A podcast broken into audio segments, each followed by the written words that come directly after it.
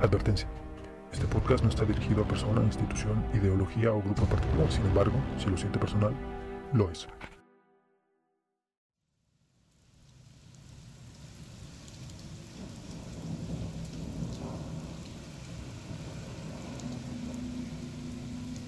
El arte es una representación de la necesidad del ser humano de expresar su relación con la naturaleza, desde la era de las cavernas hasta los grafitis callejeros y desde Etiopía hasta Ecatepec. Así, desde los antiguos babilonios hasta la zona Maco, la expresión artística ha sido una constante en la historia de la humanidad.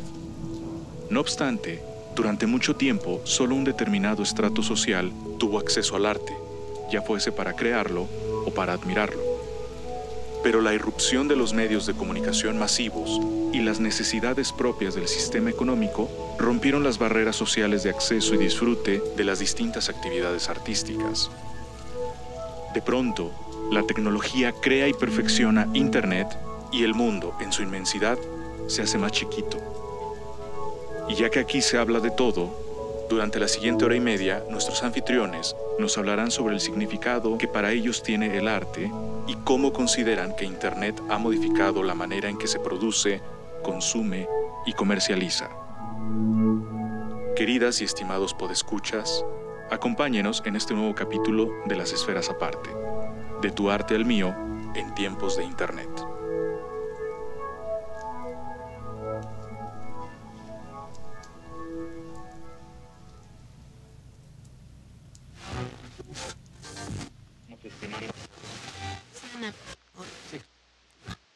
Hemos sido tolerantes hasta excesos criticados.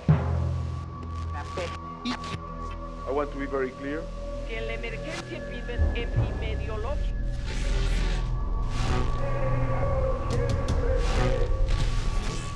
epidemiológica Third priority, priority, the strengthening of national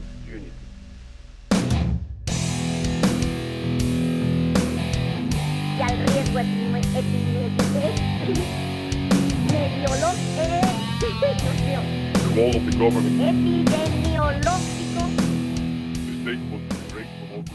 Hola, muy buenas noches México, buenos días Moscú.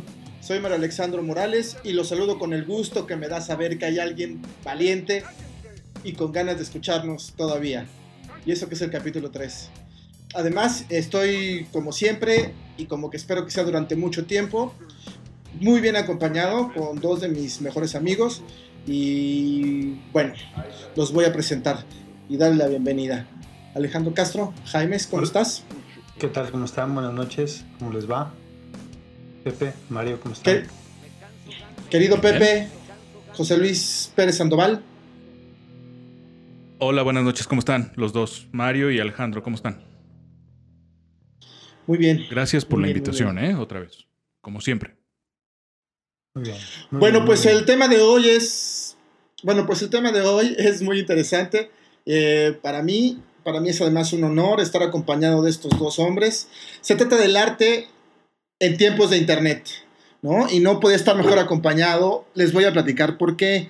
Eh, si alguien sabe de arte en esta mesa, son estos dos señores, ¿no? En los años mozos, don Alejandro Castro, en sus años mozos, escribía, le gustaba escribir, no sé si todavía lo haga, él quería hacer, eh, les gustaba escribir cuentos, o sea, es cuentero, pues, ¿no?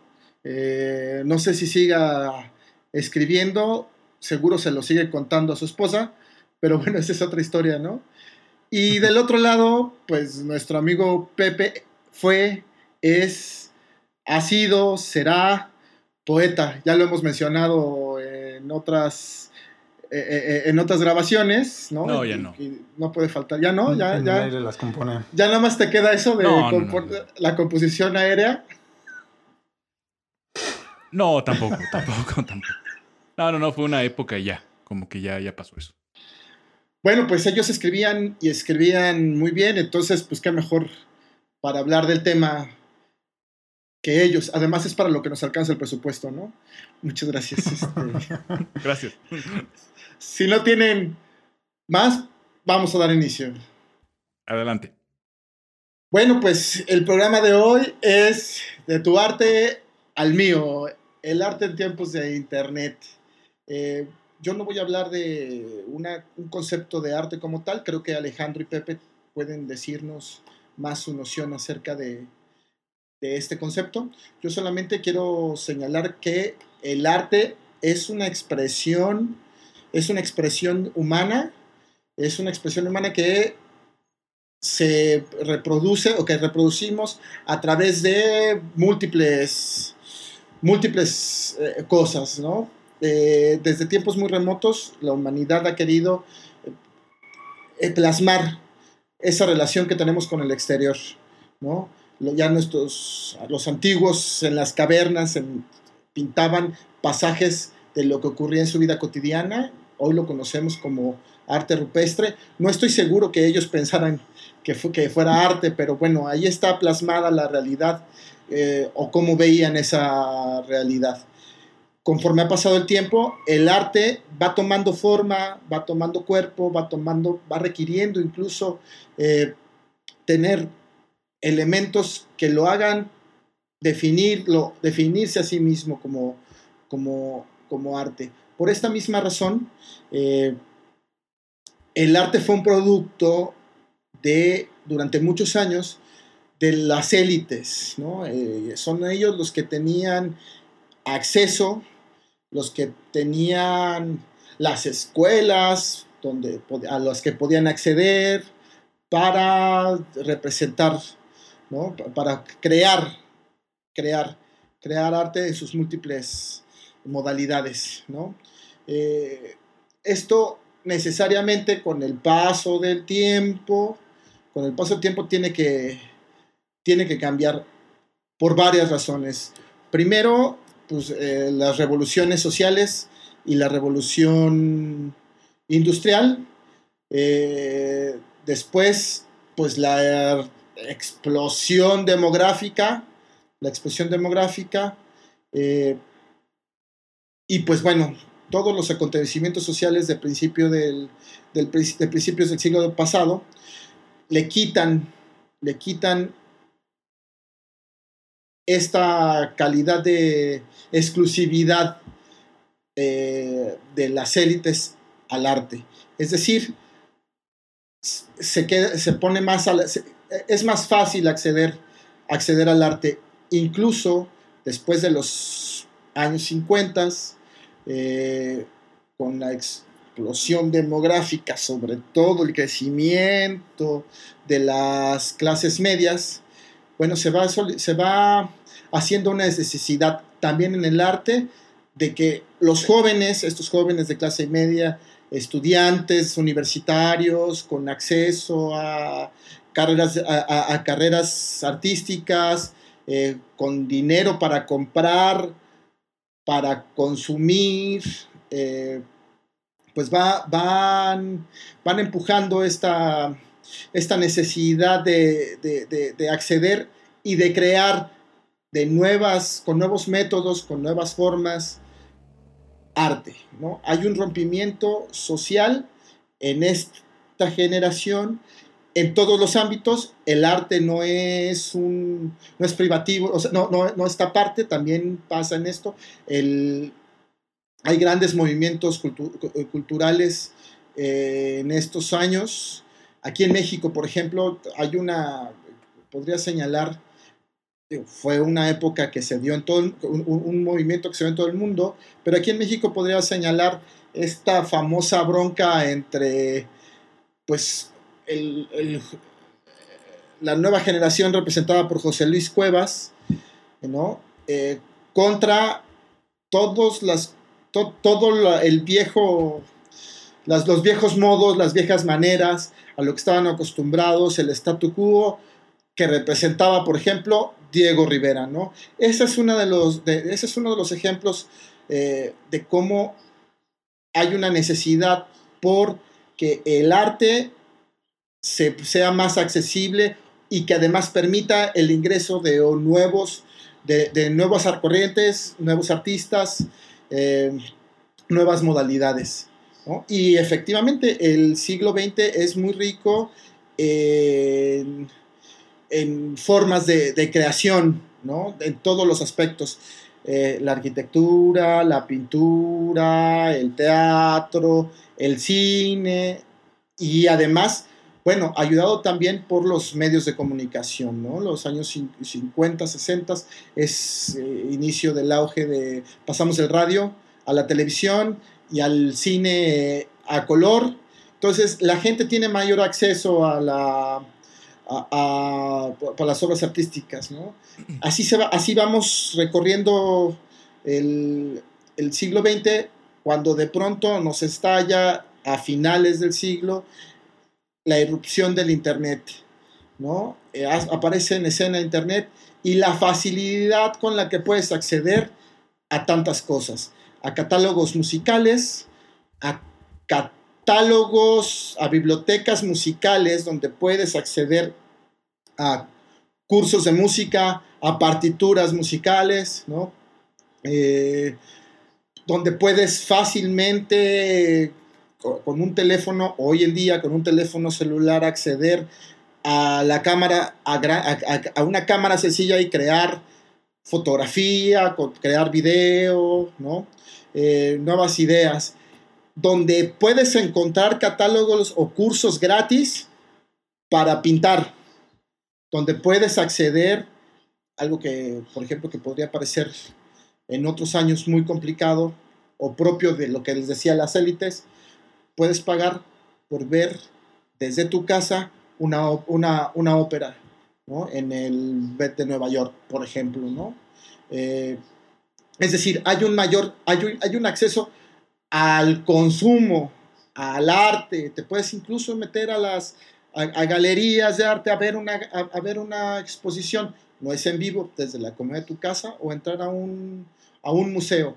Ya ahí hay un tema de acceso al de, acceso para consumir, pero también pues, hay una facilidad para acceder a escuelas de arte, ¿no? Sigue siendo procesos cerrados porque también son escuelas que no tienen mucho espacio, pero cualquiera puede acceder, cualquiera puede, cualquiera puede tener oportunidad para, para ello.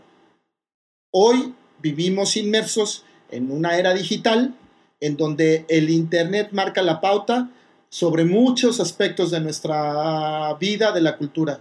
El, arte es uno, de, es uno de ellos.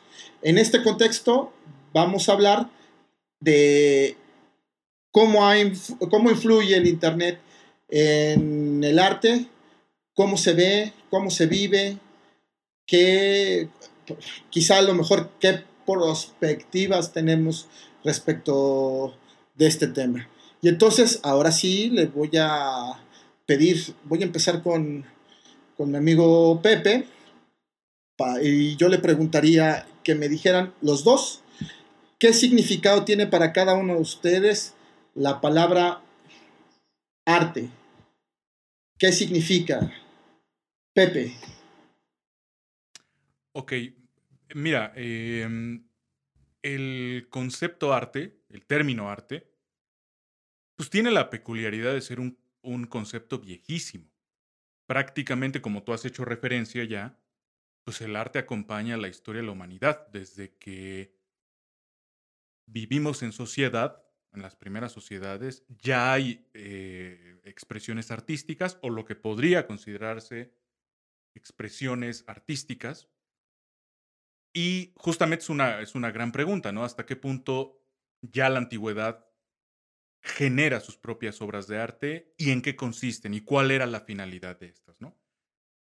Entonces, un concepto, un, eh, un término que hace referencia a una experiencia milenaria o legendaria o tan antigua como la, de, como la del arte, como las actividades artísticas expresivas, como también lo dijiste,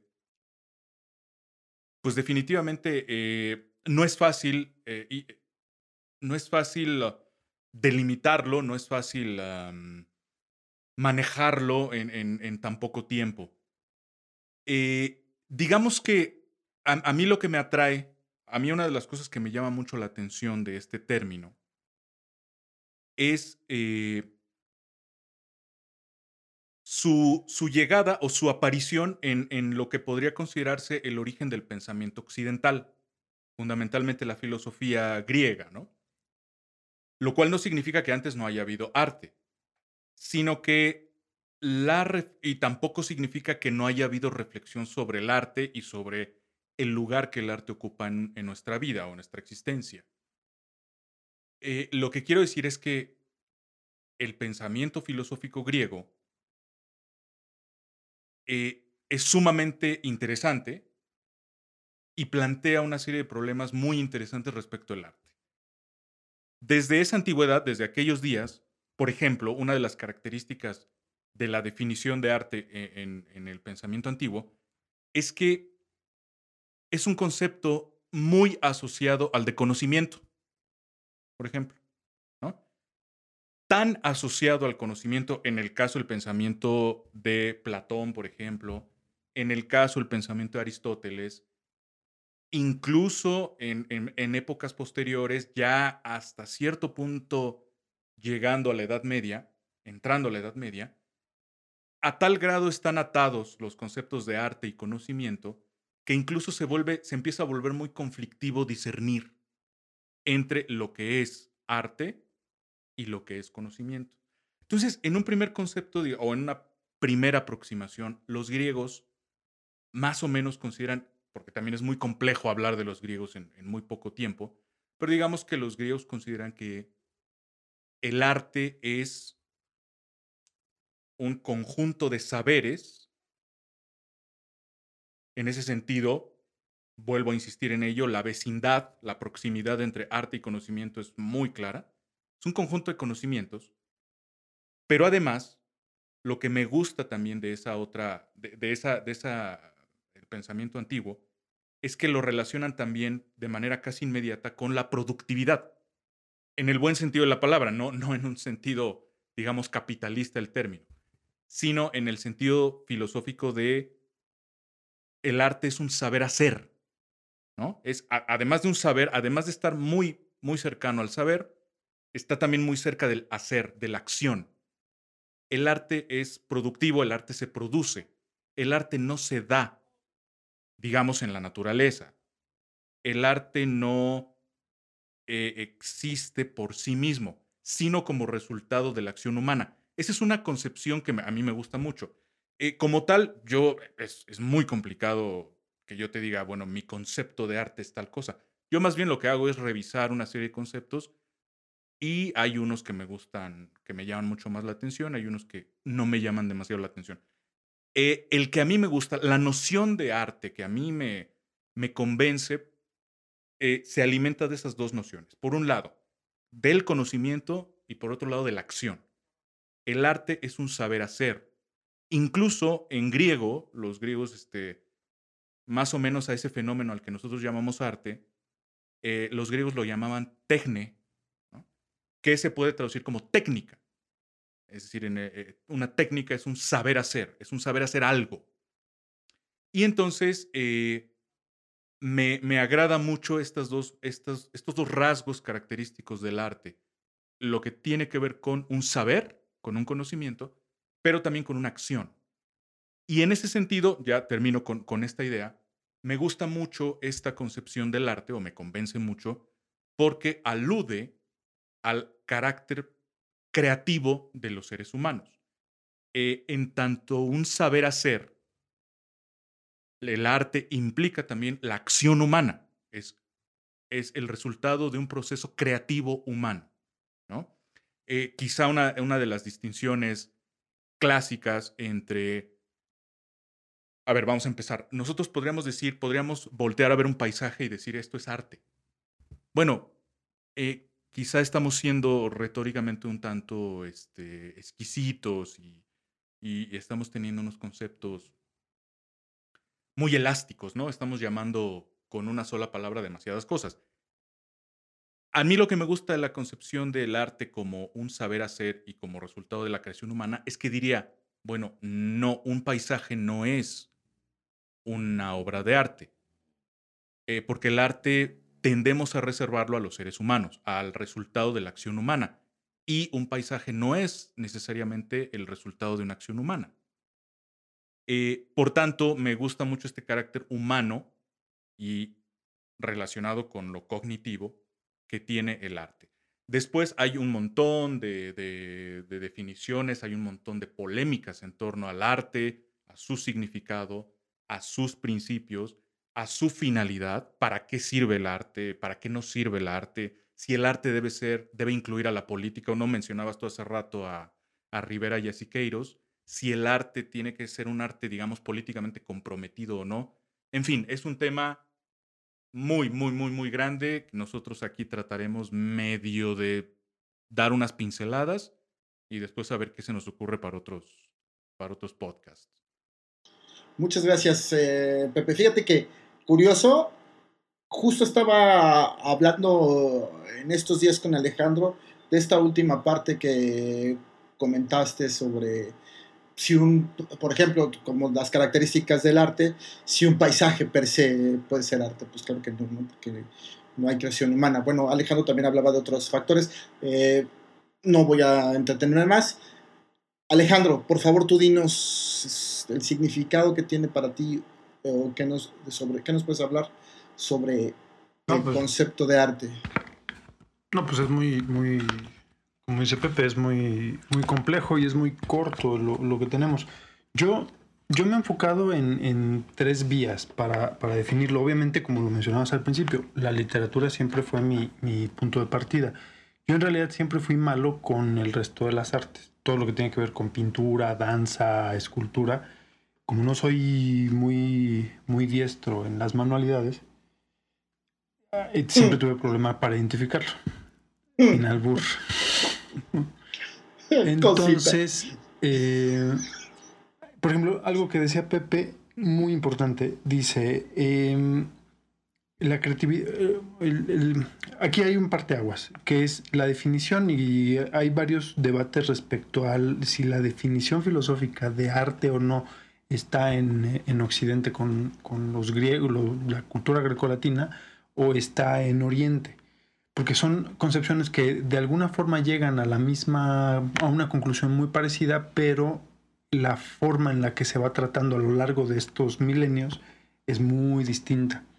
Entonces, partiendo del- en el sentido grecolatino que decía Pepe, obviamente tenemos que partir que el arte es, incluso Marx ah, en, el siglo XIX lo marca y lo retoma de, de los antiguos. Pero imagínate cómo, cómo coinciden esas dos concepciones.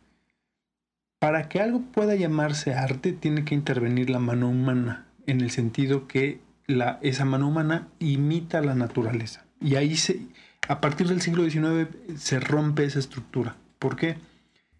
Más o menos en, los en esos dos últimos milenios, entre la concepción antigua y más o menos alrededor de Marx, estamos hablando de toda la, eh, vamos a llamarle así, la, revolución industrial reflejada en la, filo- en la filosofía, más o menos el concepto se tenía eh, eh, homogéneo, donde, como bien dice Pepe, el conocimiento está ligado al arte, es decir, no, no significa que el arte sea conocimiento, sino que para que tú sepas, eh, esa es la gran diferencia que se marca en el medioevo entre el artesano y el artista. El artesano te puede hacer unos zapatos, pero no puede hacer eh, una escultura, por ejemplo. O sea, es la facilidad o la fragilidad que hay entre lo burdo del artesano y la maestría afinada y del, os- del ojo de, de halcón del artista. Entonces, eso se cultiva a lo largo de dos milenios bajo esa premisa. La gran, eh, la gran técnica la refinación eh, al por mayor. Y a partir del siglo XIX, yo estoy un poco en contra de lo que decías de, de si en los 60 o en el 2000. En realidad, a mí me parece que desde el siglo XIX se empieza a romper esta tendencia. ¿Por qué? Como sabemos, el capitalismo que nosotros hoy vivimos no nació. O sea, lo que vivimos en, en Internet, ya sea hoy en el 2000 o en el 95 que se empezó a, a generar la ola de Internet, ese capitalismo no nació en los años 60, no nació en 1900, no nació en 1850. O sea, ese capitalismo nació con la ruptura del medioevo y se empezó a fomentar desde el Renacimiento. Entonces, a partir del Renacimiento, tú empiezas a ver cómo hay una ruptura, cómo viene cada vez una ola de disrupción a la concepción de arte. Si tú marcas, por ejemplo, a mí me gustaría algo que de lo poco que yo sé de pintura, y, pero que puedo relacionar muy bien con la literatura, es la irrupción que hacen los impresionistas en el siglo XIX eh, con el romanticismo. Vienen los impresionistas que, y, y que hacen algo, hacen algo muy simple. Ah, bueno, yo voy a imitar, yo voy a hacer un cuadro de una de, un paisaje igual que el resto de la, de- de- del, del Renacimiento y los, los pintores clásicos. Pero, a diferencia de hacer pinceladas finas, yo voy a hacer plastas de pintura. Y resulta que en, esa, en, en esa, en ese orden tienes a Van Gogh, Monet, Manet. Bueno, no es, no es Monet, es eh, Monet, Manet. Y en esa misma, eh, en esa misma horda, a Godin, en esa misma horda tienes, eh, del lado francés también tienes a Balzac, a Stendhal, tienes toda, eh, toda la ola romántica de, de los alemanes, sobre todo, de los ingleses. to- Entonces, ponemos el ejemplo en español con, con- en la península ibérica con eh, Gustavo Adolfo Becker. O sea, todos esos románticos que siempre han estado mal entendidos, en el sentido de que lo romántico no es lo bonito ni lo cursi, eh, viene toda esa ola y es disruptiva respecto al concepto de arte que se tenía en la generación anterior. Ahora, si tú comparas esa concepción con, el, con, con que vienen los Rolling Stones y que son disruptivos respecto a la generación que de los 50, pues, o sea, para venderlo está bien, pero no es cierto. Es algo que viene mucho antes y, me parece que es un producto de la revolución industrial, del desarrollo del capitalismo. Tú rompes con, digamos, el monopolio de la estética y aquí es donde, en este punto es donde me interesa más hacer énfasis y énfasis muy claros.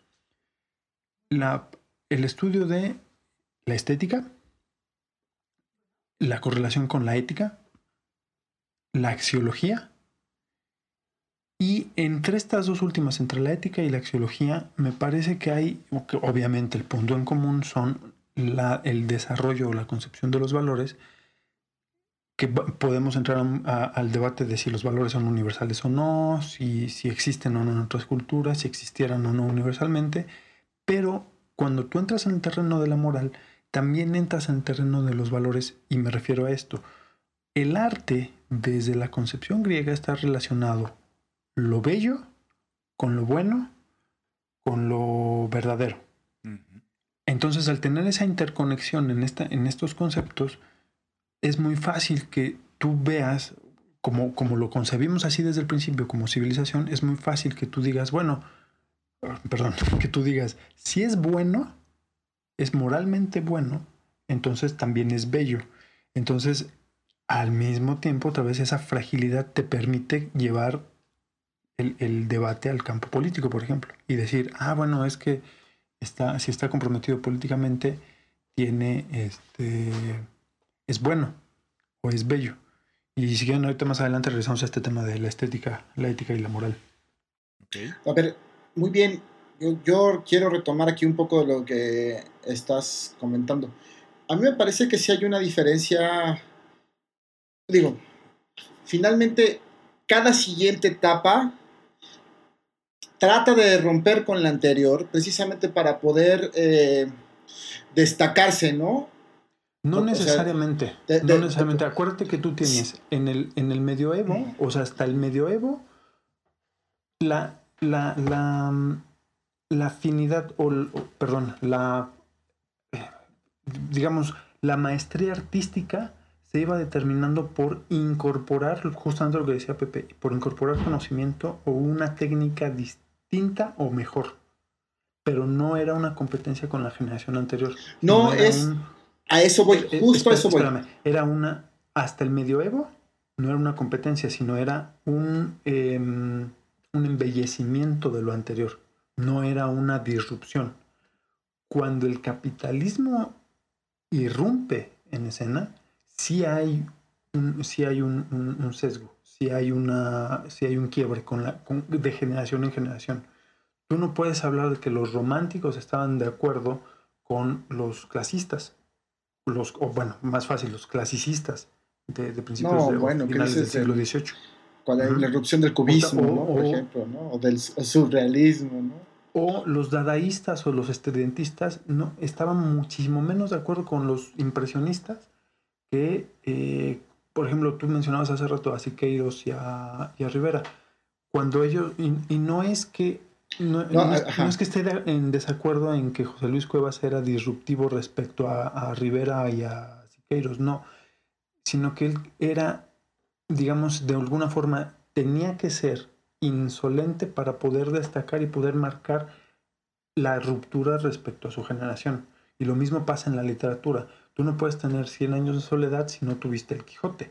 Y como tú los ves, o sea, no es que García Márquez esté compitiendo contra el Quijote, es simplemente una visión completamente distinta, una forma de narración, un punto de narrativa completamente distinto. Entonces son, Pero sí son incluso- concepciones incluso Alejandro, hasta el mismo público, es decir, eh, yo hacía eh, referencia a esta etapa porque además, justo en esta etapa, el arte también empieza a tener una vocación popular. ¿A qué voy?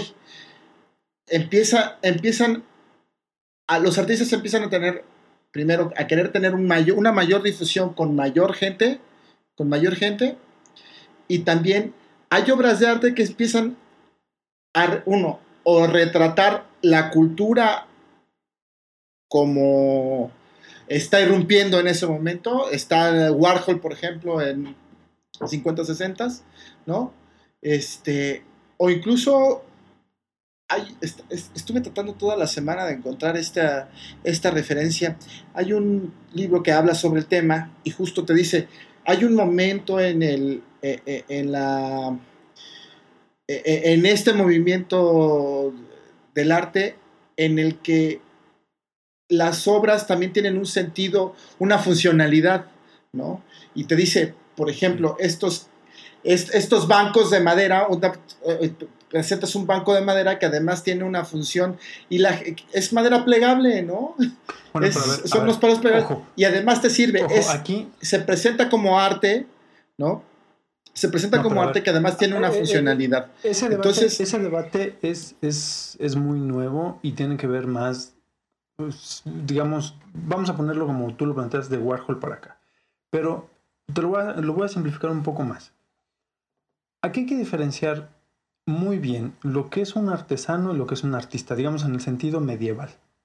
Totalmente de acuerdo. Por ejemplo, eh, en e- y, y si yo soy, si tú eres así de tajante en esa concepción, yo te podría decir que, por ejemplo, vamos a poner a dos, no son contemporáneos, pero son más parecidos, son del mismo siglo. Tú tienes de un lado, un, un lado el cuarteto de los Beatles y tienes a Carl Off, que rescata los cantos eh, gregorianos de Carmina, de Carmina Burana y los musicaliza. Entonces, cuando yo te pongo los dos conceptos, artesano y artista, y te digo que Karloff es un, es un compositor de orquesta que domina cinco instrumentos y que hace una composición orquestral para todos los instrumentos que, que llevan una orquesta, y te pongo el disco blanco maravilloso, así, y yo de verdad lo pongo muy entre comillas porque a mí no me gustan los Beatles. Es mejor el, El- Sgt. Peppers, güey. Bueno, el que sea, pero no, porque no, no, no me gustan. Y pongo, te pongo el disco blanco de los Beatles y entonces vamos a ver quién es el artesano y quién es el artista. Y no tiene que ver con, no tiene que ver con la expresión, tiene que ver con la maestría con la que lo logran. No, y ojo, no quiero decir que los Beatles no sean artistas, sino que en la maestría de su, de su elemento no están llegando al conocimiento supremo. No, o por lo menos no se esfuerzan. Yo no niego que Paul McCartney o que John Lennon o que alguno de ellos sea una genialidad o sea un genio. No. Pero una cosa es que tú seas genio y otra cosa es que sepas escribir, eh, eh, que sepas mecano- mecanografiar o que sepas tocar la flauta. Una cosa es que seas genio y otra cosa es que, se- puedas hacer una cirugía. Como son cosas distintas, ese concepto es el que me parece se pierde en la última mitad del siglo XX y es donde devienen todos estos debates acerca de si una silla en medio de una sala es arte. Ah, bueno, espérame, yo todavía no estaba hablando, yo no he llegado al arte, al, al llamado arte contemporáneo, que es el de ahora, donde la gente es capaz, que, eh, bueno, te lo explican como una, como obras, como obras conceptuales, ¿no? Pero es alguien capaz de ponerte una caja de zapatos, ¿no? Pues pasó la, la, una- la última O feria una de banana, o, una, o un plátano, ¿no? Pues pasó con la feria de la Marco que pusieron, que pusieron un cristal con una pluma y un tabique y una de las críticas. te criticas y le partió su madre, ¿no? No, Eh, Abelina el Lesper. Abelina, Abelina, ¿no? Abelina Lesper, que se le rompió el cristal y que resultaba que le estaban cobrando la obra en, no, no te voy a inventar porque ni me sé los números, pero son así son de ridículos los números. 100 mil pesos. Ya ella contesta, bueno, el vidrio cuesta 800 pesos, te lo pago en 1500. el tabique cuesta, no sé, 10 pesos, te lo pago en 50. Pues mira, te doy 2 mil pesos y te fue bien, ¿no? A eso llegas. Sí, duplicas tu obra, ¿no? Entonces, Pero eh, ahí tienes en ese punto, por ejemplo, a Warhol, que, que pero es que esa es la un- el- el discusión. set- O sea, ajá, una cosa es ahí, el valor ahí, a y eso ahí voy, entra la, ahí, A eso ahí voy. entra la axiología. a eso voy. Ahí no entra, ahí no entra la estética. Ahí me parece que entra la axiología. ¿A qué le estás dando valor? A la disrupción que hace para que te llame la atención esa obra y que esa obra tiene un sentido. O sea, el que, el que tú tengas latas Campbell's ordenadas en X o Y eh, manera, tiene un sentido estético porque tiene un mensaje y tiene una fabricación y tiene una, eh, digamos, tiene una maestría. Ahora, esa es la genialidad de Warhol. Ahora, el que yo llegue y diga, eh, pues yo también voy a poner mi, ahora yo no voy a poner mi, mi lata de Campbell, yo voy a poner mi, mi lata de Herdes o mi lata de, de la costeña y yo soy el Warhol mexicano. O sea, es lo mismo, es exactamente lo mismo. O sea, no tiene ningún sentido. Es como seguir la disrupción de algo que no es, ya no es disruptivo. Ahora, eh, te pongo el ejemplo de, Jackson, de, perdón, de Pollock. Jackson Pollock. Cuando él empieza esta disrupción, y mira que fíjate que a mí no me gusta la pintura, cuando él empieza esta disrupción de hacer estos cuadros, chicos, los que nos están escuchando, los que no conozcan a Jackson Pollock, vean sus obras. Lo primero que van a ver es que su hermanito de tres años se puso a dibujar y lo puso en una galería y ustedes van a pensar que Warhol lo hizo. No. Lo que hace Pollock es poner una en un lienzo expresar la complejidad neuronal en paralelismos y en, en ciclos en pulso propio.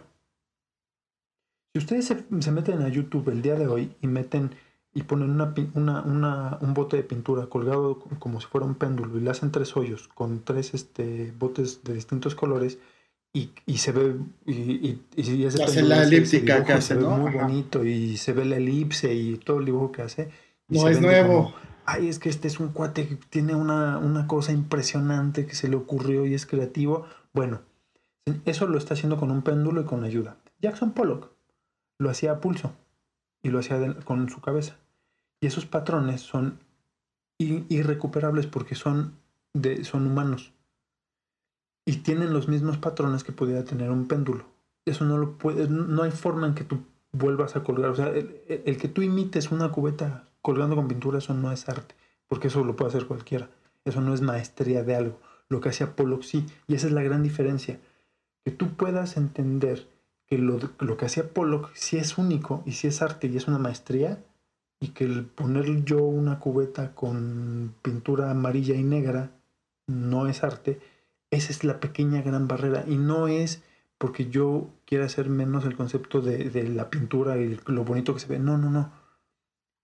Sí hay una parte de maest- de maestría, sí hay una parte de, llegar a la obra. Y me parece, y en ese debate de, de- del arte conceptual, no son obras, y te lo puedo decir en obras de teatro también. Y eso, que no entramos en el tema ya que nos da, pero es un montón sobre eso. Pepe, ¿algo más que quieres agregar? Sí. Sí, sí. Este. Rápidamente. Volviendo al tema con el que arrancabas tú, Mario. eh, lo que pasa es que hay ambas cosas en el transcurso del arte. Hay ambas cosas. Hay disrupción y hay tradición. Es decir, hay una continuidad de, ciertas cosas, pero también hay la, ah, hay la innovación en otras. por ejemplo, eh, es muy sabido que lo que podríamos llamar la modernidad o eh, más específicamente el renacimiento, lo que pretende es brincarse la Edad Media, que es la etapa inmediata anterior. Se quiere brincar la Edad Media para restaurar los valores de la antigüedad, ¿no? De la antigüedad De los clásica, clásicos. digamos. Exactamente.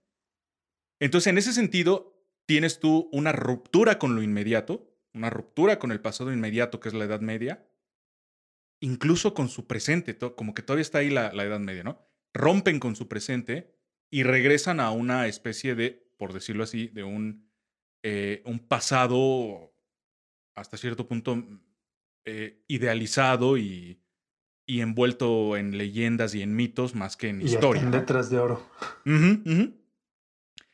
Y luego va a venir el barroco, que es un rompimiento con el renacimiento. Y luego luego del el barroco viene el, eh, digamos, el clasicismo, la- el- digamos, el arte de la ilustración, que es un rompimiento con el barroco y con los excesos y estas cosas, y es un replanteamiento del racionalismo en el arte, ¿no? Y luego va a venir el romanticismo. Y, a- y Y aquí, aquí ya lo dejo porque este, si no, así no seguimos y esa es la historia del arte en los últimos 400 años, más o menos, ¿no? Viene el romanticismo que rompe con su pasado inmediato, incluso con su presente, podríamos decirlo así, ¿no? Pasado inmediato, guion presente, que es la racionalidad de la ilustración, rompe con ella y lo que busca es restablecer valores, por ejemplo, de la, de la Edad Media. Y ya después van a venir las vanguardias y todo esto. Entonces, hay siempre una mezcla. En, en la historia del arte hay siempre una mezcla este, de estos dos elementos. Es disruptiva, pero también extiende la tradición, digamos. Es, es un poco paradójico, ¿no? No es generación espontánea, ¿no? Eh, em, no es generación espontánea, es decir, hay elementos que se pueden rescatar como en todas áreas, de otras, de otra, de otros momentos época, históricos, ¿no? de- sí. Claro. Bueno, Sí, ahí influencia hay siempre. Pero Bueno, también hay pero- genia- pero también lo que dice Alejandro, hay genialidad y espontaneidad sí hay a veces, ¿eh? Ok. O sea, también hay que tener, hay que tener este a- a- a- con cuidado Bueno, con ese ver, aspecto espérame. porque- Para ten- es que, a ver, digo, como para dejarlo claro, porque también no, no, no quiero que me malinterpreten. Ajá. Para tener espontaneidad, debes de tener. No puedes. Es muy difícil. No me, se me viene a la, mente, a la mente ahorita un ejemplo de alguien que no conoce. No puedes romper algo que no conoces, ¿no? Bueno, Es decir, los grandes, eh, o sea, no puedes romper algo que no conoces, ¿no? Es decir, tienes bases que te permiten, o sea, que te permiten avanzar, ¿no? Te, di- mira, te Romper. diría Sí. que sí, te diría que sí. A mí no se me viene, güey, a ejemplo- ver, tú dime, claro, seguro, Te debe de puedo- haber, pero es muy complicado, no es tan fácil. Mira, te, te puedo poner ejemplos muy, muy. Eh, La, la megol- Sí entiendo, entiendo tu punto en donde los antecedentes o de dónde te nutres para hacer la disrupción, o sea, tú te tienes que convertir en un megalómano de, de, de contenidos, de, de, de, de todo lo que... Si tú eres músico, no sé, tú quieres hacer blues, entonces tú, o tú estás escuchando blues, blues, blues, blues y se te ocurre algo nuevo y nace el rock. Y escuchas rock, blues, jazz, eh, funk, etcétera, y nace el metal. Y escuchas el metal y escuchas el punk y escuchas. Y entonces entiendo esa parte. Ahora, cuando tú ignoras, cuando hay lagunas muy grandes que tú ignoras, vamos a poner el caso de. No, y no quiero trivializar, pero si tú pones lagunas en donde hay tendencias de los últimos 20 años, tendencias musicales que no, no, no, no disrumpen con, con, con el, vamos a hablar del rock, no disrumpen con el rock, sino simplemente no lo conocen. Entonces no es una disrupción ni es una genialidad. Cantas bonito y tocas bonito y se acabó, pero no significa que llegues a la expresión máxima sabiendo todos los elementos. No es porque, no es porque yo toque bonito y porque canto, no, no, no, sino que no estás llegando al punto necesario de conocimiento alrededor y eso se puede llegar a perder muy fácil en una hiperconexión actual. A ver, les voy a poner un, les voy a poner un ejemplo, ¿no? Digo, es decir, nosotros nos hicimos una pregunta, literatura. Ustedes recordarán, estuvimos en una eh, eh, en, el- en la feria, no, no es la feria. ¿Cómo era el evento de la Ciudad de México? Como un festival, ¿no? El Festival de la Ciudad de México. Est- Algo así. eh, est- estábamos en segundo semestre de, de la universidad. Esa vez tuvimos, pudimos ver a García Márquez en vivo, ¿no? Presentando sus memorias, ¿no? Ujú. La noche que presentó Carlos Fuentes, eh, Mis años con Laura Díaz, y que nos leyó una parte de su, de su libro ah, ahí en, en- ese foro. Esa misma noche, esa misma noche conocimos a Saramago, la primera vez que vimos a Saramago, y que le tocó sus cachetitos sucios a, a nuestro amigo Sereno, que Ujú. Sócrates lo tenga a fuego lento. Este, esa misma noche, si no me equivoco, fueron tú, Alejandro, Pepe y Raimundo. Cuando tú, Alejandro, tú, Alejandro, le pediste a Carlos Fuentes, le preguntaste a Carlos Fuentes, y Carlos Fuentes es, nunca ganó un, un Nobel de Literatura, pero siempre estuvo muy cerca, ¿no? Este, le preguntaste si había leído a quién, a perdóname, se me fue el nombre. El cuervo es de Ala- Ala- Allan Poe, de Edgar Allan Poe. Le preguntaste si había leído a Edgar Allan Poe, porque tú estabas leyendo algo de no sé qué carambas, y te dijo, nunca lo terminé. Nunca terminé de leer Bueno, un libro de pero, él. ah, pero ojo. Espérame. Ah, O sea, ¿A qué voy? pon- ponlo- Y lo, lo primero que me dijiste, cuando, o sea, fue lo que comentamos es, ¿tú crees que ese cabrón no leyó a Edgar Allan Poe? Ujú. Y- y- Ese ¿no? es mi punto. Ese Ajá, es tú crees, punto. o sea, sí conoce, o sea, para llegar a ese punto de creatividad tienes que conocer, o sea, tienes que conocer, porque además estás rec- No, conociendo no, no, pero a ver, a ver, técnicas, estás conociendo... Sí, pero a ver, es, que está confundido el concepto. O sea, una, una cosa es una firma de libros donde vas a firmar a 300 personas y un fulano te pregunta eso. pues, mira, yo la verdad, o sea, respondes cualquier cosa y sale la respuesta para cualquier, para cualquier lado. Ahora, eso, de, eso a que técnicamente, tanto en tu narrativa como en tu estructura, no te puedas saltar a, Edgar Allan Poe, sobre todo por las influencias con las que estás tratando y donde estás publicando y donde estás haciendo, pues pu- pudiera ser, sí. Y al final, o sea, estamos hablando, ojo, ni el premio Nobel te garantiza la posteridad ni la universalidad. O sea, mencióname en este momento, y es un, es un reto, si- vamos a perder media hora en eso, pero dime 10 novelas de los últimos 10 noveles de literatura que tú digas valen la pena. No te garantiza el universalismo, la universalidad. Ahora, ¿qué si, ¿por qué si el Quijote es universal?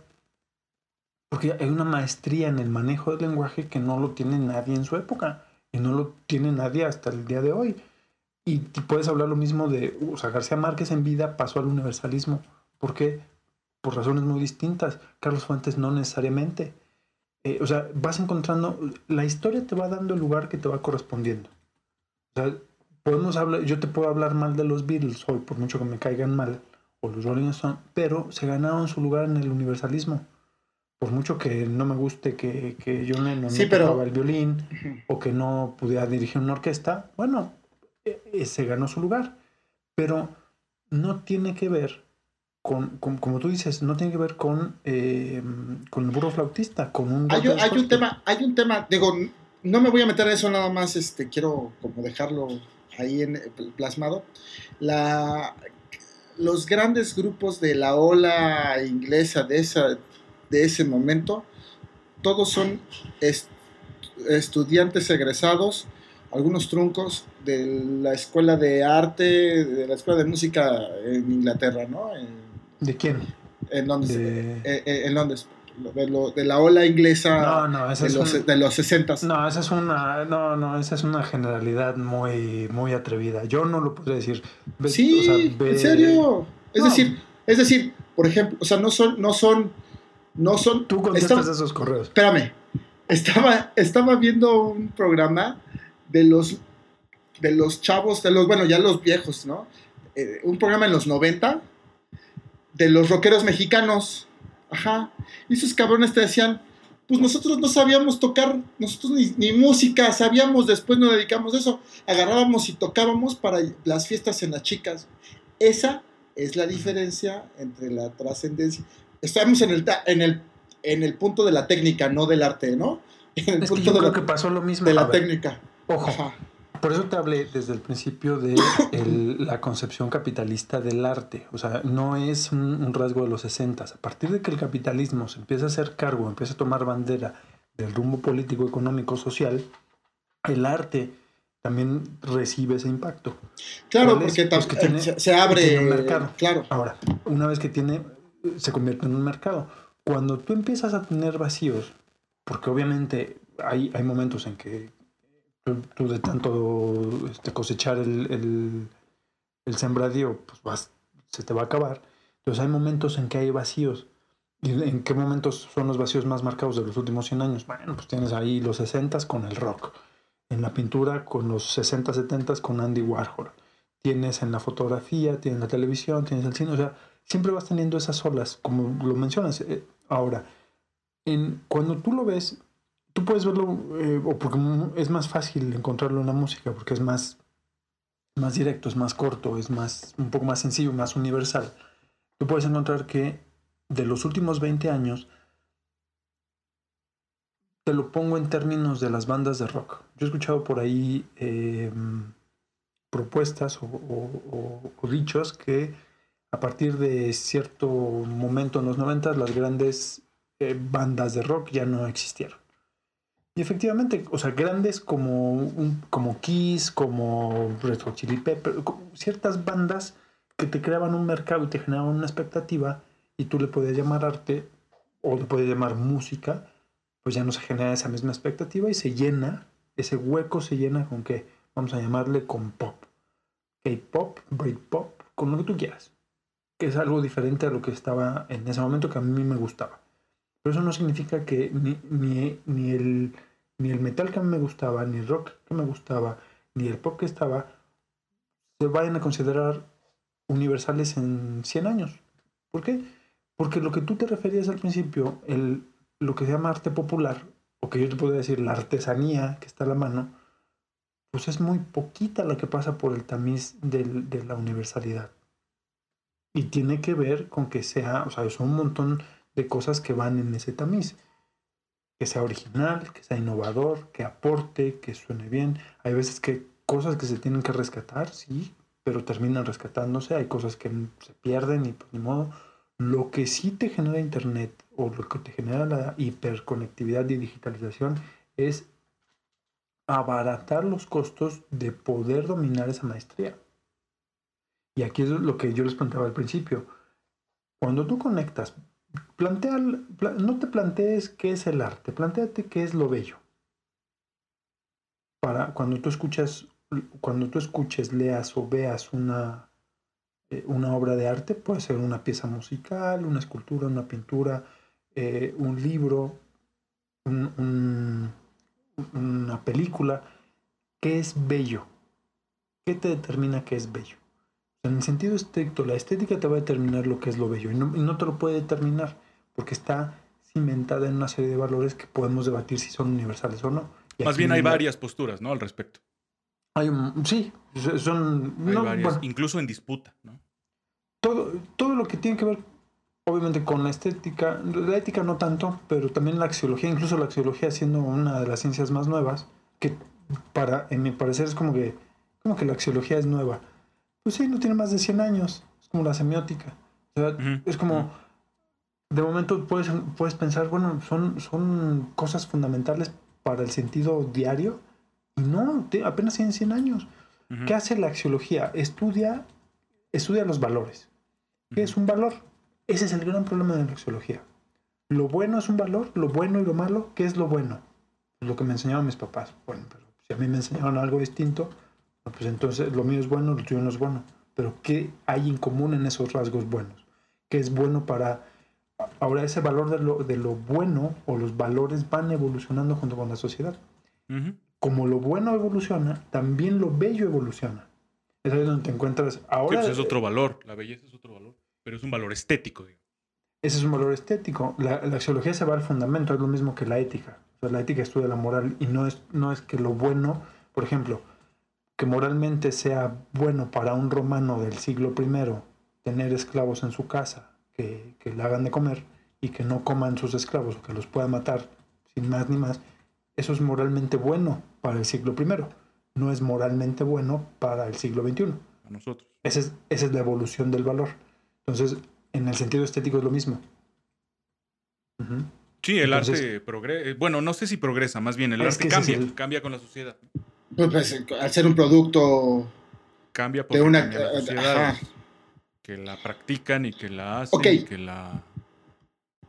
Bueno, en, este, en esto me estás dando justo el- la, la entrada para la siguiente pregunta, Alejandro. Yo aquí eh, les quiero preguntar, eh, ahora díganme, eh, desde- puede ser desde su experiencia incluso, cómo, cómo el Internet ha modificado precisamente la manera de hacer arte. Es más, incluso cómo ha influido en, la, en el desarrollo de las, de las expresiones artísticas. Alejandro.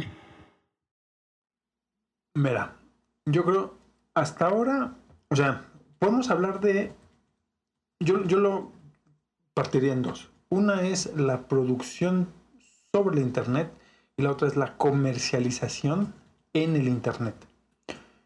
Si hablamos de la comercialización, pues es una cosa, es un mundo completamente distinto. ¿Y a qué me refiero? En alguno de los, no me acuerdo si en los pilotos, en algún punto aquí lo platicamos. Yo tenía alrededor de 20 años, tenía que pagar entre 10 y 40 dólares por un disco. Un disco de una banda para yo escucharla. Y hoy pago menos de 10 dólares para escuchar todo el repertorio musical que me, que me ofrece Spotify o iTunes o lo que tú quieras. Entonces, la, diferencia es abismal. Entonces, no tengo necesidad ahora de estar yendo a la tienda de música. Ahí ya cambió mi, mi manera de consumir, pero sigo, digamos, soy la misma persona en ese aspecto. Vamos a ponerlo en la pintura. Lo mismo, yo, yo termino haciendo yo no soy pintor, pero hago una pintura y cómo la distribuyo. La puedo vender por internet, hago subastas, invito, etc. Hago un libro, una novela. La voy a capturar en mi computadora, la voy a publicar en, en un formato digital. Perfecto. Al final del día, lo único que cambia es la distribución, pero la creación sobre internet no existe. Que eso es lo que, lo que yo, yo plantearía. Como ¿Cómo? no ¿Cómo? ¿Cómo? ¿Cómo? ¿Cómo? ¿Cómo? Perdóname, no, no entiendo esto que dices. una, una creación artística puramente sobre internet no existe. No sé si, va- ah, ojo, no sé si vaya a existir. ¿Qué quiere decir? Es como cuando nace la televisión. Nace la televisión y se, se inventa la pantalla y, y cuándo ibas tú a pensar que la televisión iba a convertirse en un, en un medio artístico también. Lo mismo con el radio. Lo mismo con el, gramófono que después se convierte en un disco o en lo que tenemos hoy como discos. Entonces, yo no sé en qué punto Internet puede integrar lo que ya conocemos, todas las artes que ya conocemos, a integrarlas directamente en Internet. Eso no existe. Por eso, cuando, se plantea esta pregunta, ¿qué tanto ha evolucionado el arte con Internet? En realidad el arte no ha evolucionado. Ha evolucionado la forma de distribuirlo. Sí. Pero que sobre Internet haya evolucionado el arte, no, o sea, yo no, no, puedo, no puedo hablar ni siquiera pensar de esculturas digitales. Pinturas, a lo mejor pinturas digitales pudiera ser, pero termina siendo muy parecido al- a lo físico.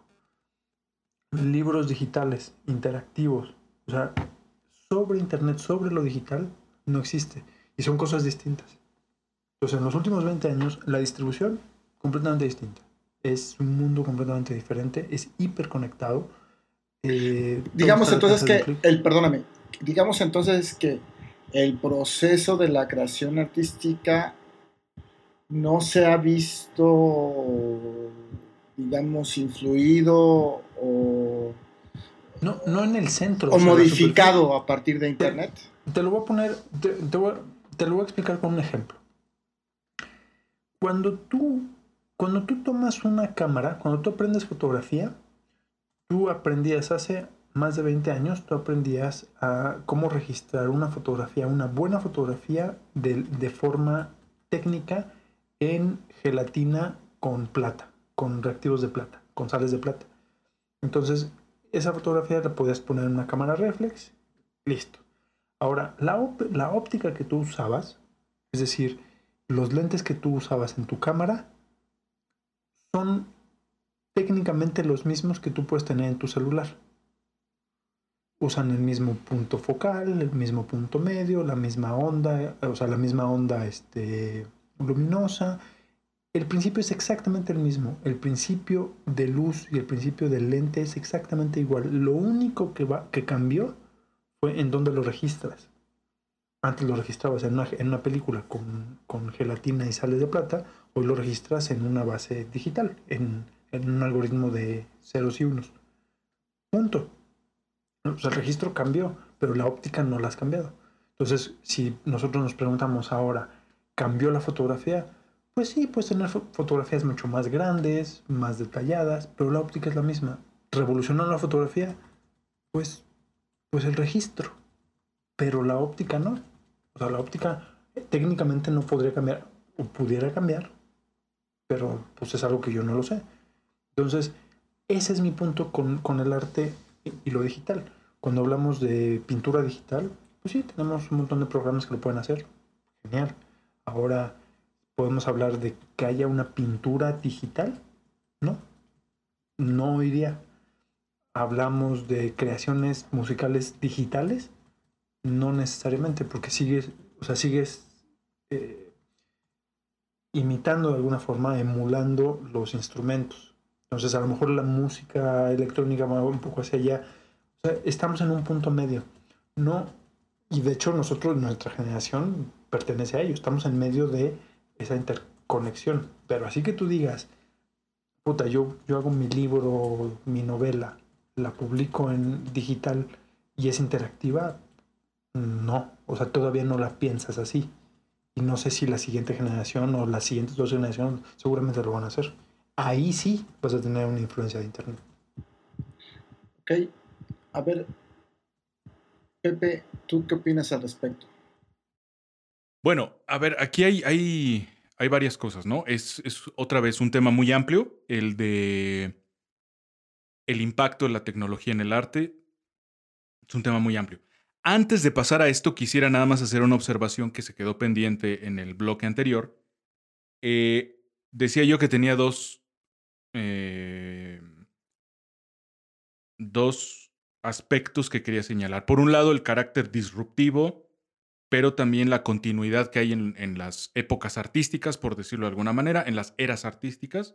Hay ambos fenómenos, rompedores y continuadores.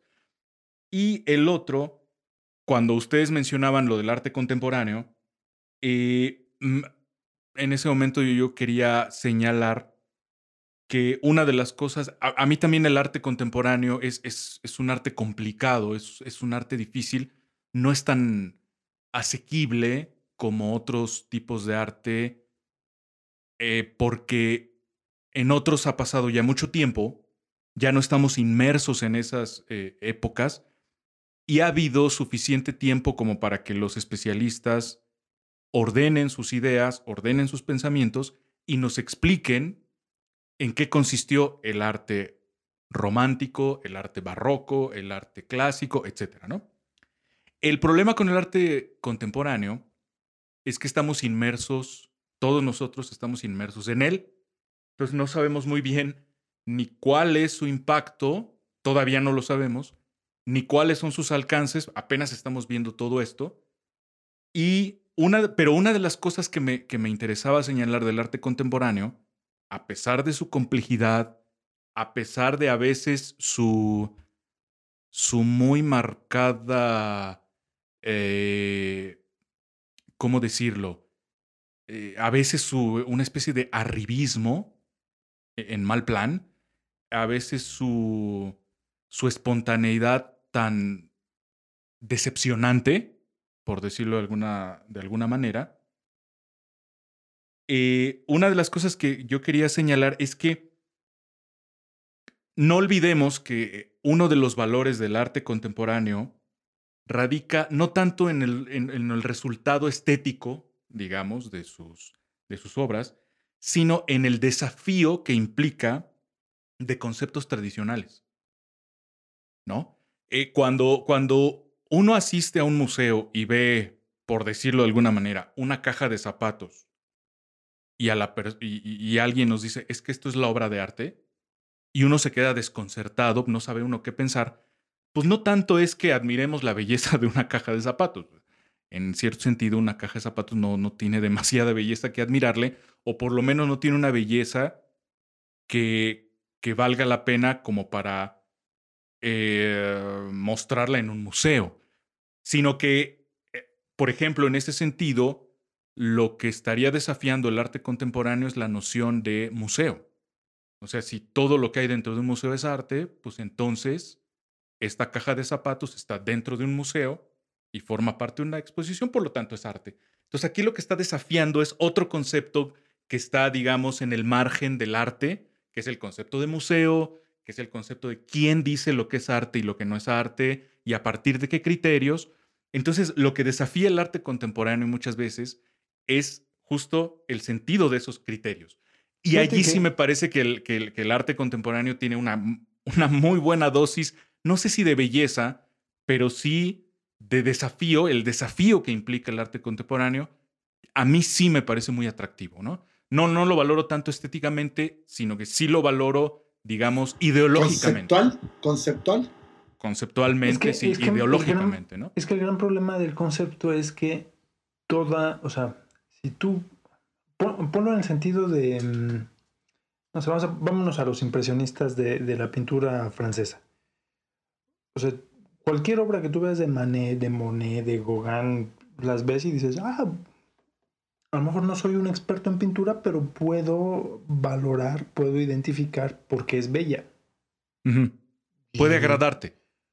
Desde, desde primera vista. Ahora, el mensaje que hay detrás de cada una de esas pinturas lo puedes interpretar o no, puede estar o no, puede estar el sentido político, puede estar el sentido, mor- sentido moral, racista, clasista, en contra de, del sistema, del gobierno, todo, todo lo que esté alrededor lo puedes interpretar porque te acuerdas que Marco Fons decía, bueno, él se refería a la poesía, pero él decía, el sembrar, la, la- el, sembrar lo signifi- el significado es parte de ese arte, en el, en el caso de la poesía.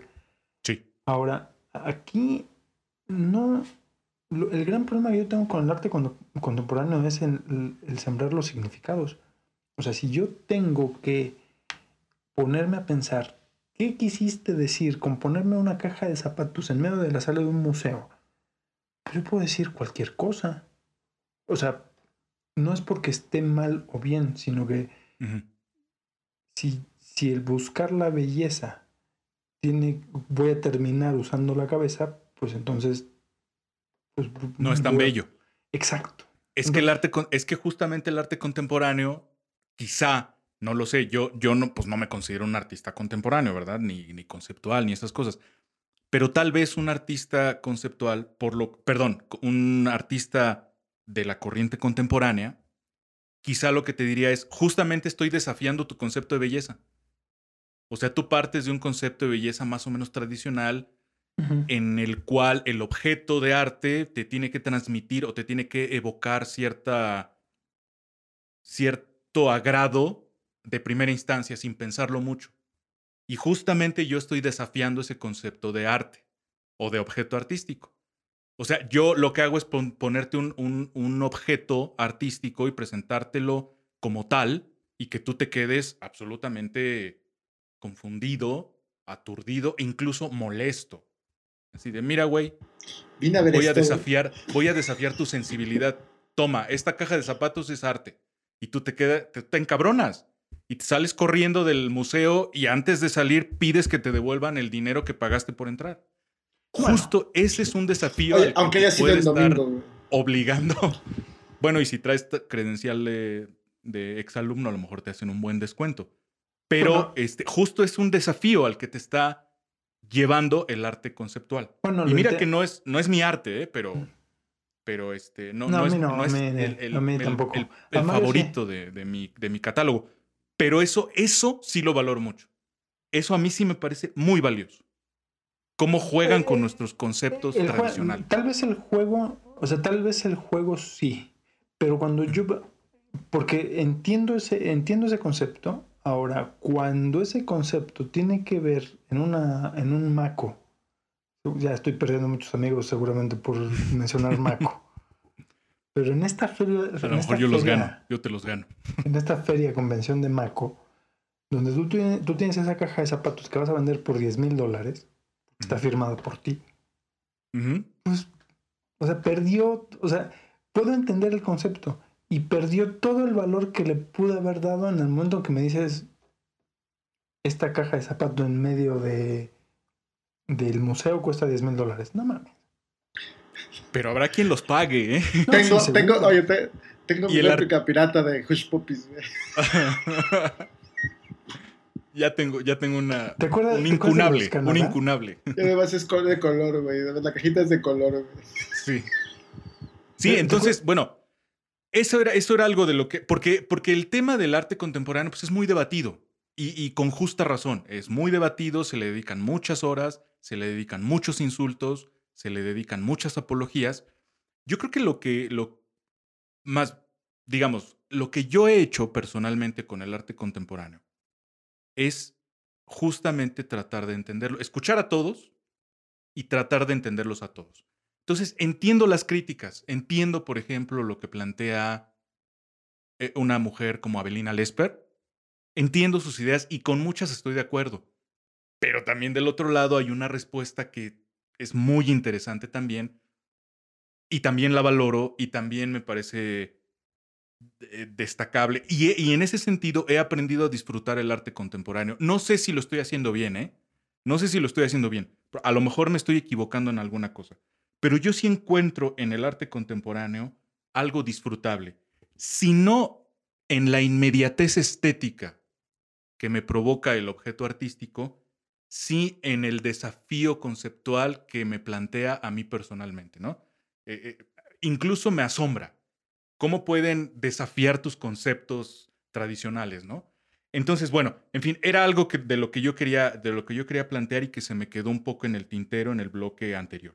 Ahora, volviendo a este, eh, la pregunta sobre si la tecnología ha... ¿Cómo era, ¿Cómo era la pregunta, perdón, Mario? Si la Sí, tecnología cómo ha... el Internet ha modificado la manera de hacer arte o cómo ha influido en el desarrollo de las expresiones artísticas. Bueno, eh, eh, escuché obviamente la, la participación de Alejandro y yo coincido con él en la forma de ver el, de ver el asunto. Coincido, digamos, yo lo plantearía eh, a partir de dos conceptos.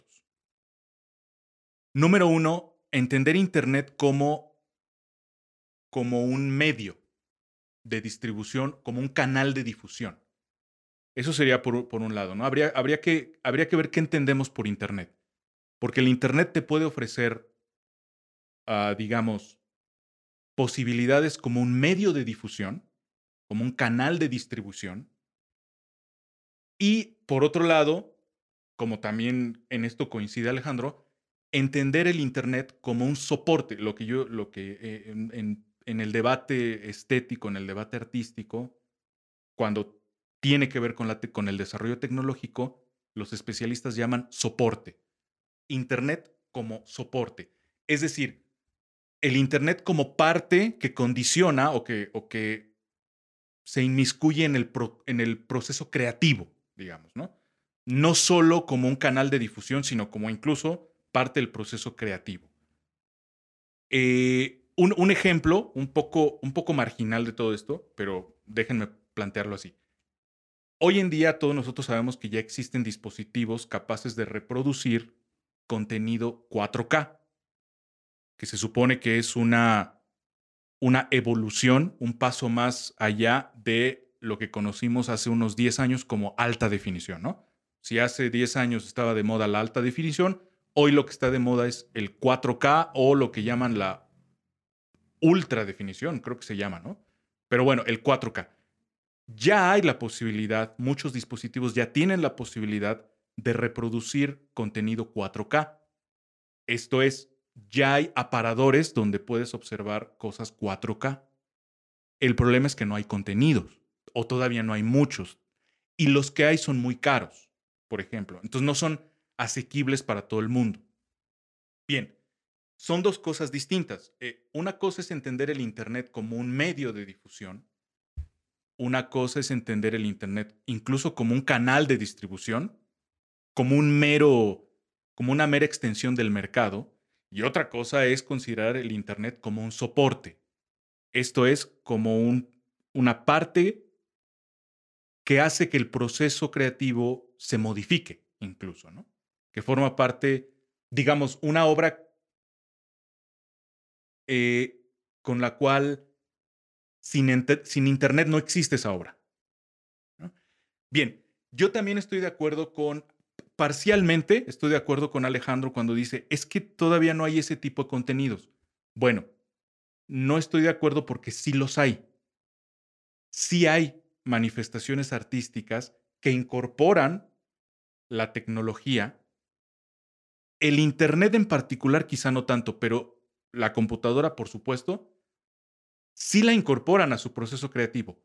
Lo que pasa es que o no han sido muy famosas, no se han dado a conocer mucho, no han tenido mucha publicidad, o están en un proceso en este momento de, están suspendidas, digamos. Pero haciendo mi investigación para este programa, encontré una cosa que se llama net art. ¿Eh? Dos palabras este, en inglés, net art. O sea, net art. Net.art, net.art. Así se llama. Es, es, un, es un proyecto que hizo mucha gente, en la que participó mucha gente aproximadamente hacia los 90. Y hasta donde tengo entendido, el proyecto continúa. Solo que pues estas personas tienen que, son, son artistas que se reunieron y que justamente ese era el desafío. Era hacer obras de arte que no podrían existir sin el Internet. a eso se refieren los dos conceptos, ¿no? Net, obviamente, la red, eh, la red ah, virtual, y por el otro lado, pues, art, pues arte, ¿no? Arte que se constituye o que se construye necesariamente por el Internet. Si no, no hay arte. Si no tienes Internet, no tienes ese arte. Entonces, son integrantes, son, son muchos participantes de muchas partes del mundo que se dedicaron a, digamos, a cultivar esas técnicas o esas prácticas y lo fueron alojando todo en un servidor de Internet. Luego les paso el dato de, dónde está ese servidor. Y ellos sí incorporan eh, eh, el Internet como un soporte. Claro, aquí la pregunta es, ¿y cuál fue su alcance? Pues no lo sabemos todavía. Si nos eh, atenemos a lo que ocurre hoy, en este preciso instante, pues podríamos decir que fue meramente anecdótica su, su participación, pero no sabemos si en un futuro inmediato alguien pueda retomar esas prácticas y les pueda dar un mayor desarrollo, las puede hacer más famosas, las puede hacer más célebres. ¿Mandé? ¿Qué, había ahí que hacían? Hacían imagen, hacían música. Te puedo hablar, por ejemplo, más de la música. Por ejemplo, eh, no forma parte del net art, pero sí te puedo hablar de una, un, género musical. No sé cómo llamarlo porque estrictamente no es un género. Es como una, quizá un subgénero. Se llama wave. El, el, el, perdón, vaporwave se llama. Vaporwave. Es una forma de hacer música muy extraña. Sus productos son muy extraños y están absolutamente determinados por la computadora. No, no estrictamente por el Internet, no específicamente por Internet, pero sí por la computadora. Son mm, eh, canciones, para empezar. Es un género musical o un subgénero musical o un degenere musical, no sé cómo llamarlo se llama Vaporwave, y su idea es, toman canciones clásicas de los 80s y de los 90s, las fragmentan y las reproducen en, en algún editor de música, pero de manera más lenta.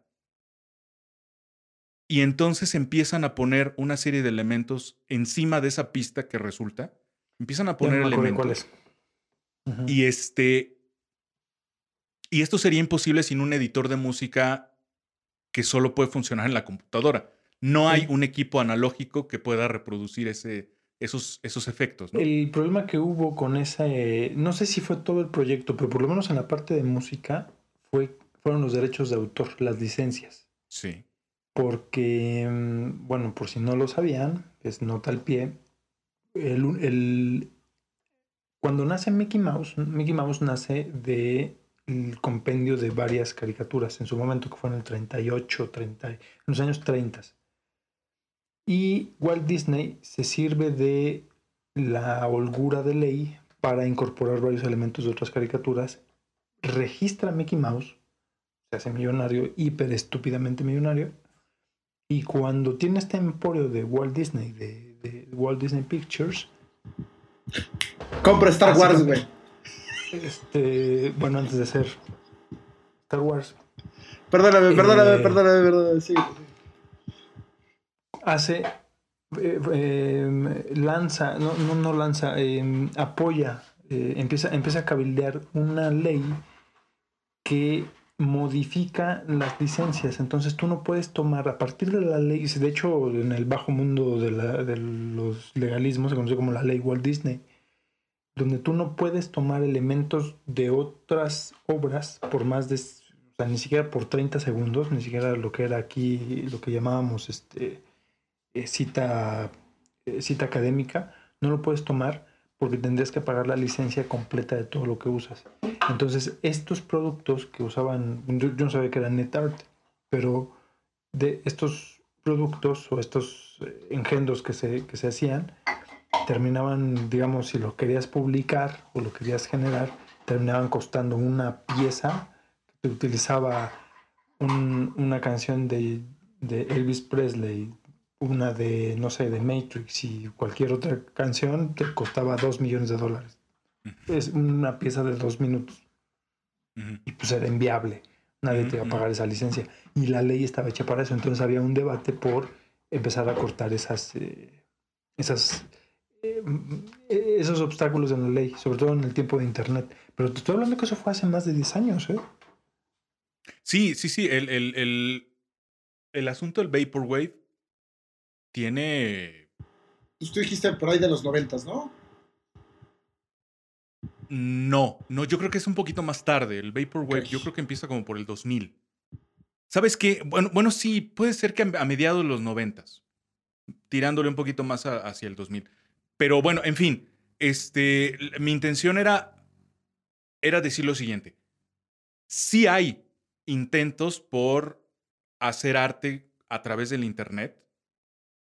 Eh, sí lo sabido, lo que, lo que no sabemos es cuál va a ser su alcance, porque además muchas de estas este, creaciones son, a veces nada más es un simple desafío de algunos artistas que no aspiran a, a demasiado más, ¿eh? no, no aspiran a revolucionar el arte. En eso sí, en eso sí estaría yo completamente de acuerdo. Quizás su intención no es, no es revolucionar las formas eh, artísticas del siglo XXI o de lo que va de la humanidad, o yo no sé. Quizá no sea su, su, su intención esa lo hacen como una especie de desafío, como una especie de pasatiempo, como una especie de travesura, como una especie de salir de, de la rutina. No sé por qué lo hagan, pero si lo han hecho. Lo que no sabemos es qué alcance pueda llegar a tener, porque me parece que estamos todavía involucrados en todo este proceso y habrá que darle tiempo. Tal vez, y con eso probablemente yo concluya mi participación hoy, tal vez la pandemia del coronavirus sea la patada inicial o esa patada inaugural que necesitan o que suelen ocurrir en muchos eventos históricos para que las cosas cambien de una manera allí sí irreversible. Vamos a ver, hay que darle tiempo al coronavirus. Tengámosle paciencia al coronavirus para ver hasta dónde demonios nos hace llegar porque esto está, esto está muy, muy canijo, ¿no? Muy bien, yo solamente quiero agregar, retomando algunas de las cosas que ustedes han mencionado, es, bueno, sí, no olvidemos que además una de las aristas planteadas desde el principio de este programa fue el acceso el acceso al arte. Yo pienso, apoyando esta idea de difusión, eh, que el Internet ha sido, es una gran herramienta. Hoy en día te puedes encontrar programas enteros que te explican qué es la, o sea, cómo se compone una pieza musical, ¿no? Eh, de- en cualquier época, en cualquier época, ¿no? Eh, tutoriales, tutoriales de para pintar, para aprender a pintar, o para aprender a hacer fotografía, ¿no? Eh, es decir, el acceso de más y más personas al, al arte, inclusive a las grandes galerías, que también es algo que eh, mencionamos al principio. ¿no? Hoy en día te- hay accesos, hay paseos virtuales de los museos más importantes en el mundo, si no es que todos, ¿no? Eh, y eso creo que es de gran valor. Y eso te lo da el internet. No lo podría, no hay otra forma de pensarlo, ¿no? Si no es a través de la, de la red. Creo que hoy en día quien más se ha beneficiado como canal de difusión, me parece que los que más han... eh, las expresiones artísticas, las artes que más se han beneficiado del Internet por el tema de, de la difusión es el cine, considerado como séptimo arte, pero bueno, el cine incluso comercial, y, y la música, ¿no? En, cua- en tanto su difusión, en tanto su difusión. Eh, un ejemplo, un ejemplo son películas hechas exclusivamente para el streaming, para transmitirse vía streaming, que Netflix ha, eh, ha ganado hasta premios ahora con eso, ¿no? Este, Sí, no, Se la me ocurren- es avasalladora. se me ocurre en Roma, ¿no? Y en caso de película mexicana, ¿no? Y esta de la última Dark. de El Irlandés, ¿no? La última de la No, hablo de películas. Espérate, no de las series, que eso entra en otra, eh, en otra categoría. Hablando de películas, ¿no? Que además también se eh, vino a romper el esquema de los grandes y más importantes festivales de cine, ¿no? Son películas que no están que no tienen acceso a, a- salas de cine, pero sí se están sí se están distribuyendo a través de streaming. Y eso te plantea un tema para competir, ¿no? Por ejemplo, en Cannes. Pero bueno, ese es otra ese es otro tema. Eh, sí quisiera dejar eso, ¿no? El tema de pues también las masas y ahora sí en cualquier nivel alguien que tenga acceso a la computadora con internet puede acceder fácilmente a, a estos puntos. Aquí en México, no sé en otras partes del mundo, aquí en México hay escuelas, hay universidades públicas que tienen carreras artísticas, pintura, música, eh, artes plásticas, etcétera, ¿no? Hasta carreras de cine. La UNAM tiene carreras de, cinematógra- de, de- cine. Eh, es decir, ya hay un. Hay todo un abanico de posibilidades para que la gente tenga mayor acceso tanto al conocimiento del arte, de las artes, como a su creación. ¿no? También de eso a que la gente pueda ser artista, pues también hay. hay Lo, que- pasa que, o sea, el consumo, me parece que el consumo sí está masificado. O sea, sí, sí hay un consumo, hay un mercado en torno al arte. Si es arte o no es arte, es un debate que se puede ver a- aparte.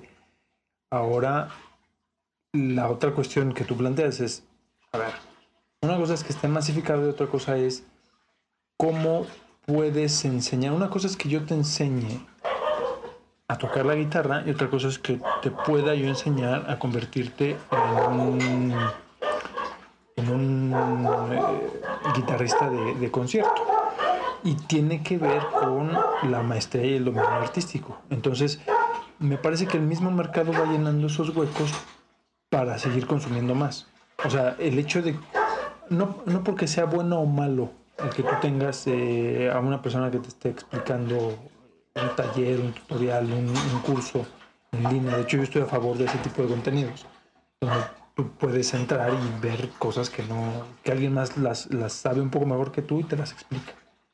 Puede ser un profesional de, de eh, algo concreto, puede ser un artista tal cual, está, está este sitio de masterclass, pero cuando tú tienes este tema de masificar el dominio, la cosa cambia completamente. O sea, es como, como impartir gimnasia en, en, en el, en el centro, en el zócalo del DF, de- desde donde transmitimos, ve- vean dónde estamos. Eh, es como, como impartir gimnasia desde aquí del zócalo y esperar que ganar Juegos Olímpicos en las próximas eh, Olimpiadas. Nos- O sea, es un proceso completamente distinto. Bueno, pero Entonces- también, digo, eso te permite que puedas descubrir talentos, ¿no? De pronto. Sí, sí, sí, o sea, pero una es, es exactamente igual que la gimnasia. Vas a de- descubrir talentos, vas a decir, ay, mira, qué, bueno, qué buenos son estos para hacer gimnasia, pero no van a pasar de ese nivel. ¿Por qué? Porque pasar al siguiente nivel toma otro tipo de, esfuer- esfuerzos. Muy bien. Bueno, pues como siempre estos temas son muy interesantes e inacabables. Sin embargo, pues tenemos que cerrar. Lástima que terminó. En esta última ronda yo quisiera que me dieran sus conclusiones y voy a empezar con, con Pepe. Pepe, por favor, ¿cómo concluirías? Tienes cinco minutos, mamá. Ay, perdón, leí el guion. Ok. Este, pues mi- mira, eh, solamente reiterar eh, y hacerlo más concreto. El problema del, o la pregunta por el impacto que ha implicado eh, Internet en el desarrollo artístico en los últimos años, en el último siglo, eh, si entendemos Internet como un medio de difusión, como un canal de distribución e incluso como una extensión, una, un, medio virtual al mercado real, eh, desde esa perspectiva creo que el impacto ha sido brutal, brutal. Es más, ni siquiera sabemos hasta dónde pueda llegar esto. Porque hay otra cosa que con la que debemos estar este, atentos en los próximos meses, quizá un año, quizá con lo del coronavirus eh, eh, es que no sé si, si con el coronavirus pueda llegar a, ralentizarse ese desarrollo o incluso se acelere, que es la paulatina incorporación del 5G en nuestra vida, la quinta generación del desarrollo del Internet. A ver a dónde vamos a parar, pero es que es impresionante la revolución que se ha hecho. El impacto que ha tenido el desarrollo de Internet en las casas de, en las este, casas disqueras, que prácticamente las ha hecho desaparecer. Bueno, Lo que le está haciendo, lo que les- sí, sí, sí, la industria musical está parada de pestañas porque ¿Qué- prácticamente el negocio tradicional se acabó. O sea, ese negocio que se venía dando durante el siglo XX Bueno, pero el prácticamente está acabado. El tradicional abusivo de la disquera, sí. Sí, pero pues, el tradicional del, del concierto, de que tú vas, pagas tu No, boleto no, y no, ese no, es el ese sí. negocio. De hecho, ese floreció más. sí, Claro, sí. porque ya y has encontrado nuevos talentos. Claro. Sí, claro. Y nuevos géneros. Justamente el desarrollo de Internet a lo mejor te lleva a la creación de nuevos géneros. Eh, a, a lo mejor incluso hasta una especie de género global, ¿eh? A lo mejor por ahí un día tenemos un género ya global, un- una especie de música estrictamente globalizada o globalizante o como se quiera llamar. Pero en fin, Sí, seguro. este, como canal de distribución, como medio de difusión, in- el impacto de Internet en el arte creo que ha sido brutal. Eh, no solo a las compañías disqueras, las televisiones están llorando de desesperación, la televisión clásica que, con la que crecimos nosotros está llorando por los rincones porque no saben qué hacer con el desarrollo de Internet. Se los va a cargar la tía de las muchachas. Eh, el cine la está padeciendo en un sentido, en el otro creo que va a crecer mucho, va a desarrollar nuevas cosas. En fin, eh, de lo que no estoy muy al tanto es de cómo ha impactado esto a la escultura, a la pintura, a la danza, pero bueno, en un momento dado quizá la pueda, este, la pueda, la pueda ayudar, la pueda beneficiar. Eh, en el otro sentido, el impacto de Internet sobre el arte, entendiendo a Internet como un soporte, creo que ese no se corresponde con el otro sentido, con el del canal de distribución, ¿no? Creo que como soporte sí ha sido un poquito menor. Todavía no alcanzamos a ver cuánto impacto pueda llegar a tener, aunque ya veo yo, ya se pueden ver en todo el mundo, gestos que tratan de utilizar el, desarrollo de Internet para hacer obras de arte eh, al instante, para eh, hacer este, colaboraciones, para compartir contenidos desde todos los rincones del mundo, etc. Creo que estamos viéndolo apenas. ¿eh? Creo que estamos, creo que estamos, vamos a atestiguar cómo se va a, cómo se va a, a desarrollar todo esto. Eh, ah, mi conclusión es que habría que no, no habría que descartar la posibilidad de que el impacto de Internet como soporte sea igual de impresionante que como canal de distribución, como extensión del mercado, ¿no?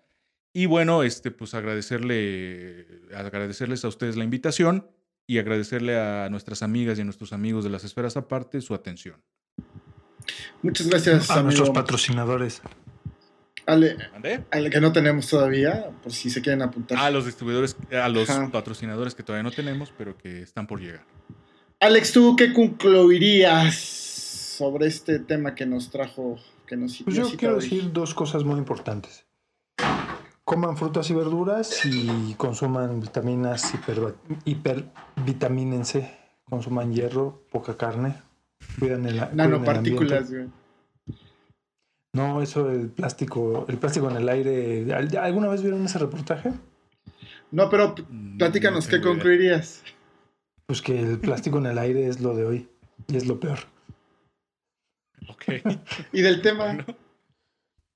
Del tema, eh, mira, el arte, de tu arte, no lo sé. De tu arte a- a- al arte propio, pues no lo sé. Tiene, hay muchas vertientes del arte, no, no hay algo concreto, eh, es, un, es un debate milenario.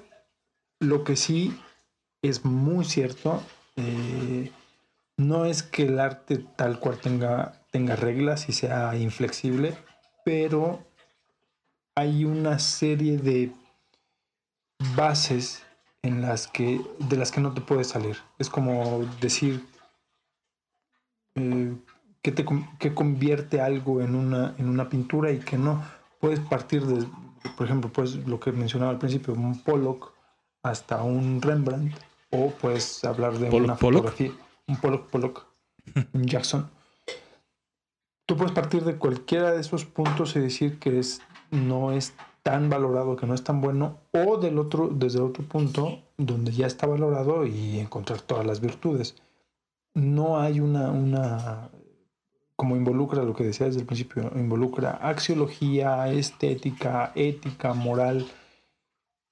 Es muy complicado que tú puedas definir que, lo que decía Pepe, que es un arte universal el día de hoy. Pues no, tienes que dejar pasar mucho tiempo para saber qué es lo que sobrevive, qué es la eh, esta maravillosa palabra que usamos de chafear, que es el, el chof, eh, separar el grano de, la, de lo vacío. Entonces, separar lo chafa, lo, lo vacío de lo, de lo bueno, pasa mucho tiempo. Entonces, señores, pues sigan poniendo cajas de zapatos en los museos, sigan poniendo chanclas, Plátanos en las paredes. sopitas de, de en las de. Maruchan en las en las exposiciones. Total, en 100 años veremos. Muchas gracias, Alejandro. Yo solamente voy a concluir con esto, com- comentando que un rasgo de la posmodernidad es que le ha puesto a todas las cosas una fecha de caducidad inmediata. Prácticamente eh, naces y pues estás destinado a morir inmediatamente. El Internet, los medios de, la velocidad de los medios de la comunicación y la velocidad con que la tecnología eh, va- avanza, pues también hace que esto, que, esto sea así. Y el arte es una de las, pues vamos que se ven más, áreas de la vida que se ven más afectadas, ¿no? Eh, todo tiene que ser rápido, todo tiene además, con la presión de que tiene que ser sustentable económicamente, pues todo tiene que ser rápido y todo tiene que ser veloz y desaparecer. Sin embargo, creo que el- una de las características que tiene todo el arte y con toda su historia es pues que puede perdurar, ¿no? Lo realmente valioso puede perdurar y podemos acceder a través de estas herramientas tecnológicas que incluyen el internet. Yo con eso cerraría. Quiero agradecerles Alejandro, Pepe, por su participación, por eh, esta compañía. Y, Al contrario, gracias. y gracias a nuestro público que todavía llegó hasta, hasta este momento para continuar y escuchar este final. Con esto me despido. Adiós.